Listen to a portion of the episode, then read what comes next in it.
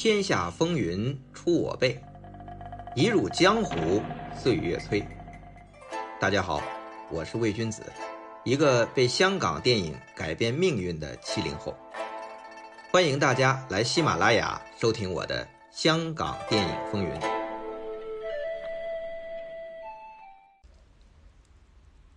之前我用了七讲，讲述了《英雄本色》台前幕后的影坛风云。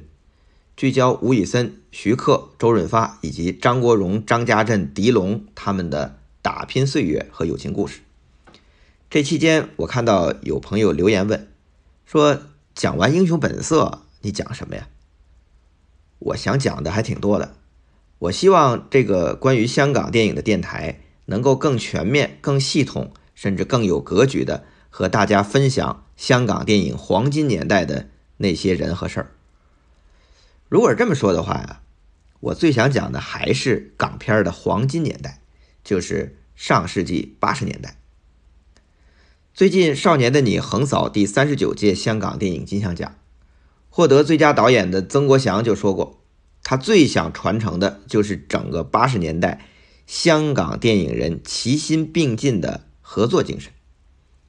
在那个年代，包括曾国祥的父亲曾志伟那一代的电影人，他们的关系。很有意思，合作很默契。比如这部戏我来拍，你来演；下一部可能就是你做导演，我来演，或者你编剧，我导演。同一批人换着不同的角色，碰撞出很多想法、创意，大家都在齐心做好一部电影。曾国祥的这番话深得我心。那么从本期开始，我就开讲。缔造香港电影黄金年代最具代表性的一个集体——新艺城，其中就包括曾国祥的父亲曾志伟，还有麦家石天、黄百鸣、徐克、施南生、泰迪罗宾，就是所谓的新艺城七怪。他们不仅缔造了一个可以和邵氏、嘉禾两大巨头分庭抗礼、三足鼎立的娱乐帝国，而且呀。他们，嗯，当然还包括吴宇森、林岭东、杜琪峰，甚至陈勋奇、李修贤，他们用集体创作、互相激励、良性竞争的方式，和另一批八十年代最优秀的电影人，像洪金宝、成龙、麦当雄、王晶他们，一起开创了香港电影的黄金年代。他们的创作方式、拍摄技巧。至今仍影响和滋养着好莱坞、韩国电影以及我们现在内地的电影创作。以《少年的你》来说，曾国祥拍演员的方法就传承自港片易烊千玺的角色和表演方式，其实完全可以追溯到《天若有情》的刘德华。呃，闲言少叙，我们开讲新艺城。那讲新艺城。我们要先从他背后的大老板金公主说起。话说上世纪七十年代，九龙巴士集团的雷氏家族开始经营金公主院线。他们发现，哎呦，没什么优质港片愿意在金公主院线放映。为什么呢？原来啊，香港当年的院线和内地现在不同，在内地。电影是约定俗成要在所有的院线和影院上映的，尤其是那些热门电影，在暑期档、国庆档、春节档上映的电影，都是必须要在全国所有的影院上映，不分院线，只在于排片多和少。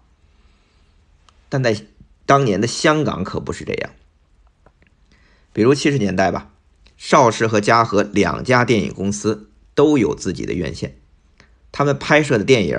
都只在自己的电影院上映。换句话说，李小龙和成龙的电影上了，你去邵氏的影院是看不到的，因为没上啊。反之，你去看李汉祥或者刘家良的电影，你去嘉禾的影院也看不到，因为人家在邵氏的院线上。那这种呢，就是集制作、发行、放映一体化的大电影公司。说白了呀，就是垄断。放在美国，一九四八年后出台了派拉蒙反垄断法，美国那个时候就不允许这样了。但在香港，邵氏和嘉禾一直是以这种近乎垄断的方式双雄争霸。当然啊，虽然也有其他的影院院线，但因为片源不稳定，都没成气候。那在上世纪七十年代后期，这个九龙巴士集团的雷氏家族开始经营金公主院线，他们开始啊，这个院线被称为玻璃线，什么意思呢？一割就断，太弱了，不够打。所以金公主院线论规模在香港仅次于邵氏和嘉禾。但产出票房却不如他们多，原因最主要的就是拿不到好片儿，因为你是玻璃线，本来已经谈好消防方的撞到证，最后就被嘉禾撬走了。为了改变这种被动的局面，金公主决定效仿嘉禾，投资有才华、有实力的电影人做卫星制作公司，为自己提供稳定的片源。那金公主虽然没有邵氏和嘉禾有那么深厚的电影资源，但她的雄心可不小。有雄心就得有几把刷子呀。金公主的刷子啊，就是财大气粗。老板雷氏兄弟雷觉华和雷觉坤作为九龙巴士集团的老板，他们一经营金公主院线，就打破了以前的包底制度。原来啊，以前香港电影在院线上映，除了四六分账之外，还要有包底。怎么讲呢？比如说这部戏在影院的收入没有达到约定的那个票房数，是片方，就是这个电影的这个片方要填满这个数字。这个放到现在啊，我们中国内地简直无法想象，因为都是发行方给片方保底。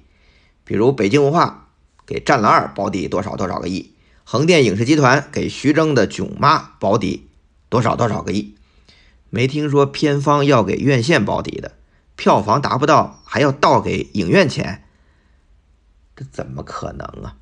但在当年的香港就是这样，那直到金公主雷氏兄弟才变了，因为雷氏兄弟说了，既然院线决定这部电影上映。那这个决定如果是错的，就是这档期啊，但是应该院线受罚呀，受罚的代价代价就是影院收入要少啊，怎么能让片方来买单呢？于是金公主以身作则，不再让片方包底，那最后呢，让其他的院线也效仿跟随。那单以这个决定来说啊，雷老板和金公主院线。对香港电影还是有贡献的。当然，金公主这么做可不是做慈善，她主要的目的是想吸引更多的片方来他们的院线上片那这个方法确实有效，比如吴思远就被吸引来了。吴思远作为独立制作公司，制作过很多叫好叫座的戏，比如《廉政风暴》啊，把成龙捧红的《醉拳》《蛇形刁手》。但他的片子啊，都是排在嘉禾院线。那在一九七八年，他推出了一部自己寄予厚望的武侠片《蝶变》，那导演是一个新人，叫徐克。那因为被金公主院线的诚意打动，他就首次不在嘉禾院线上映，改在金公主上画。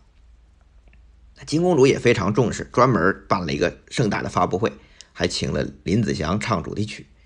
那在当时啊，很轰动。那金公主的雷老板也专程邀请吴思远和他们一起合作成立电影公司，大展宏图。但谁也没想到，《蝶变》上映后票房算是失败。那吴思远觉得不好意思，就没再联系金公主。那当时呢，金公主开始四处寻找人才了，也不容易。因为成名成腕、有票房号召力的导演和明星啊，都被邵氏和嘉禾笼络走了。邵氏、嘉禾之外的独立制片公司啊，成绩都不太稳定。你想，连最成功的吴思远也有失手。他投资拍了徐克导演的处女作《蝶变》之后，他又给徐克投钱拍了《地狱无门》，结果也没成功。那当时七十年代末八十年代初，新浪潮电影在香港风行。虽然那些电影也多用类型片包装，但内容表达还是有点先锋和实验的。当然也有卖座的，比如许鞍华的《风姐》啊，《撞到正》啊，张国明的《点指兵兵》啊，但整体是不稳定的，不是专为市场拍的。金公主经营的是院线，卖座赚钱是第一要务。他们要的是专为取悦观众的娱乐片，可是要在邵氏和嘉禾两大公司的夹缝下找人才，在独立制片新浪潮先锋下找拍商业娱乐片的好手，真是挺难的。那这个时候就有三个年轻人闯进了他们的视野，他们成立了一家叫“奋斗”的小公司。也算是一种独立制片公司吧，开始拍一些民国背景的谐趣功夫片，居然都十分卖座。这三个年轻人啊，就是麦家、石天、黄百鸣。先说麦家，美国回来的，曾经就读于纽约大学电影系，呃，曾经以副导演的身份拍过《零零七》等三部西片回到香港，他担任导演。拍了一只光棍走天涯、铁拳、面蒙心惊几部电影，有成功也有失败。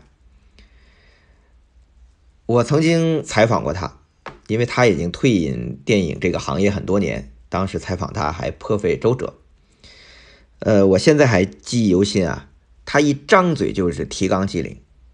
他认为拍电影就像打江山，必须熟读三国，熟读。毛主席思想，那这些都是讲怎么打天下，啊，对你有很大的帮助。他印象最深刻，也执行的很彻底的，就是毛主席说的两句话：从战争中学习战争。那第二句就是坚持就是胜利，你千万别退出。麦家之外，另外一个叫石天，是香港电影七十年代的金牌绿叶。因为长相滑稽，邵氏嘉禾独立制片的喜剧角色几乎都会找他演出。如果大家有印象的话，可以去看成龙的成名作《醉拳》和《蛇形刁手》，里边都有他非常滑稽、好笑的演出。另外呢，石天是一个非常好的国语配音演员，他的国语相当好。新艺城后来的电影国语配音都是他亲自监督。那三个年轻人的最后一个。啊，也是最年轻的黄百鸣，他是一个编剧，在遇见卖家之前啊，他都没收足过编剧费，经常被人赖掉尾期甚至中期。那这三位是怎么碰到一起的呢？卖家本来是和洪金宝、刘家荣合组了一间公司，名字叫家宝，拍的《老虎田鸡》《搏命单刀夺命枪》都算是很成功。但洪金宝毕竟是嘉禾的人。经常被叫回去给嘉禾拍戏，刘家荣呢和哥哥刘家良也有自己的公司，呃，也经常会忙的给别人做动作指导，这两位都不能专心给家宝拍戏，那卖家呢就又联合了石天和黄百鸣另开公司，就是这个奋斗公司。那这三个人呢，卖家是导演，石天是演员，黄百鸣是编剧，职位齐全，加在一起就能开戏了。那他们的创业作叫《新贴错门神》，找来了当红小生或黄元申。我差点说错，因为黄元申最著名的角色就是亚视的经典剧集《霍元甲》。但是霍元甲当时在内地是万人空巷，但是黄元申演的这个《新贴错门神》的这电影啊，当时的票房刚过百万，不过不失。那到一九八零年，麦家和石天两个人亲自上阵，我们直接主演吧，叫《疯狂大老千》。那在这之前啊，这两个从来没有演过主角，结果这部《疯狂大老千》票房成功，超过了三百万港币，在那个时候是非常不错的成绩，因为当时啊，拍那种民国背景的这种烂山式的谐趣功夫片。也不过百八十万的成本，那紧接着又拍了一部《咸鱼翻身。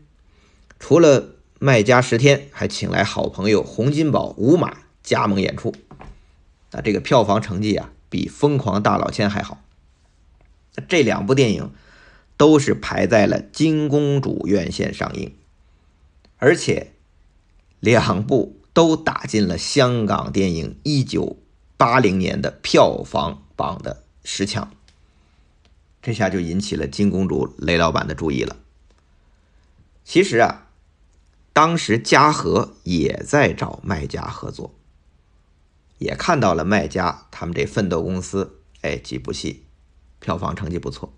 卖家本来对嘉禾很有兴趣，但是他提出了一个要求，他有一部没拍完的烂尾电影叫《野狼》，他希望嘉禾呀将这部戏的成本折进后来合作的项目里。那嘉禾不同意呀，双方就卡在这儿了。这时候金公主出现了，答应了卖家的这个要求。那卖家呢和雷老板是这么谈的，他说呀，最好的情况就是咱们把戏拍好，大家都赚钱。那最坏的情况呢，就是你给我机会试两部戏，如果不行，反正咱们合组的是有限公司，就关了呗。那雷氏家族是有钱人啊，好，就拿这些钱赌一次。那按照这个股权分配啊，这个奋斗公司改组为新艺城公司，金公主入股是百分之五十一，卖家十天黄百鸣是占百分之四十九。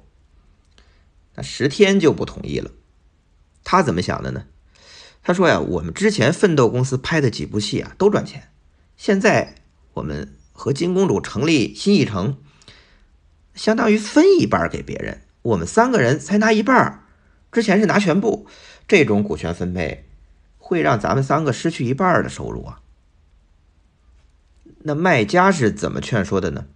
他说啊，我们的资金有限，必须得等影片上映收回成本后才能再拍第二部。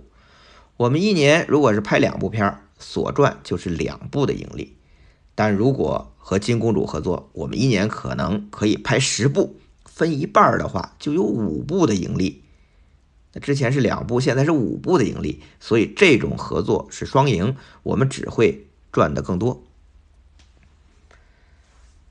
那卖家他这样做这样想，其实是看透了当时独立制作的困境。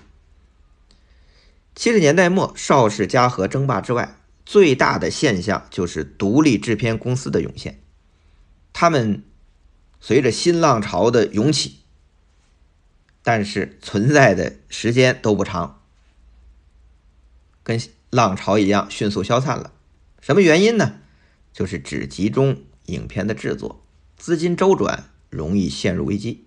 如果不能获得院线的支持，拿不到好的档期，就不敢开成本高的大制作。用麦当雄的话说，大制作如果没有好档期，就像鱼儿离开了水呀。大家也想想，像红海啊，像《唐人街探案》啊，如果不在春节档、国庆档或者暑期档这样的大档期上映，它那那么高的多少亿的成本怎么回收啊？所以卖家他们正是看透了独立制作的问题，这才选择和大院线合作。有机会扩大规模、提升制作，不再担心资金的周转。同时，金公主院线也看好卖家十天、黄百鸣他们三个人能力，双方一拍即合。那奋斗公司改组为新艺城，这个时候已经是一九八零年的十月左右了。那金公主直接就将十二月的圣诞期和一九八一年的春节档都给了新艺城。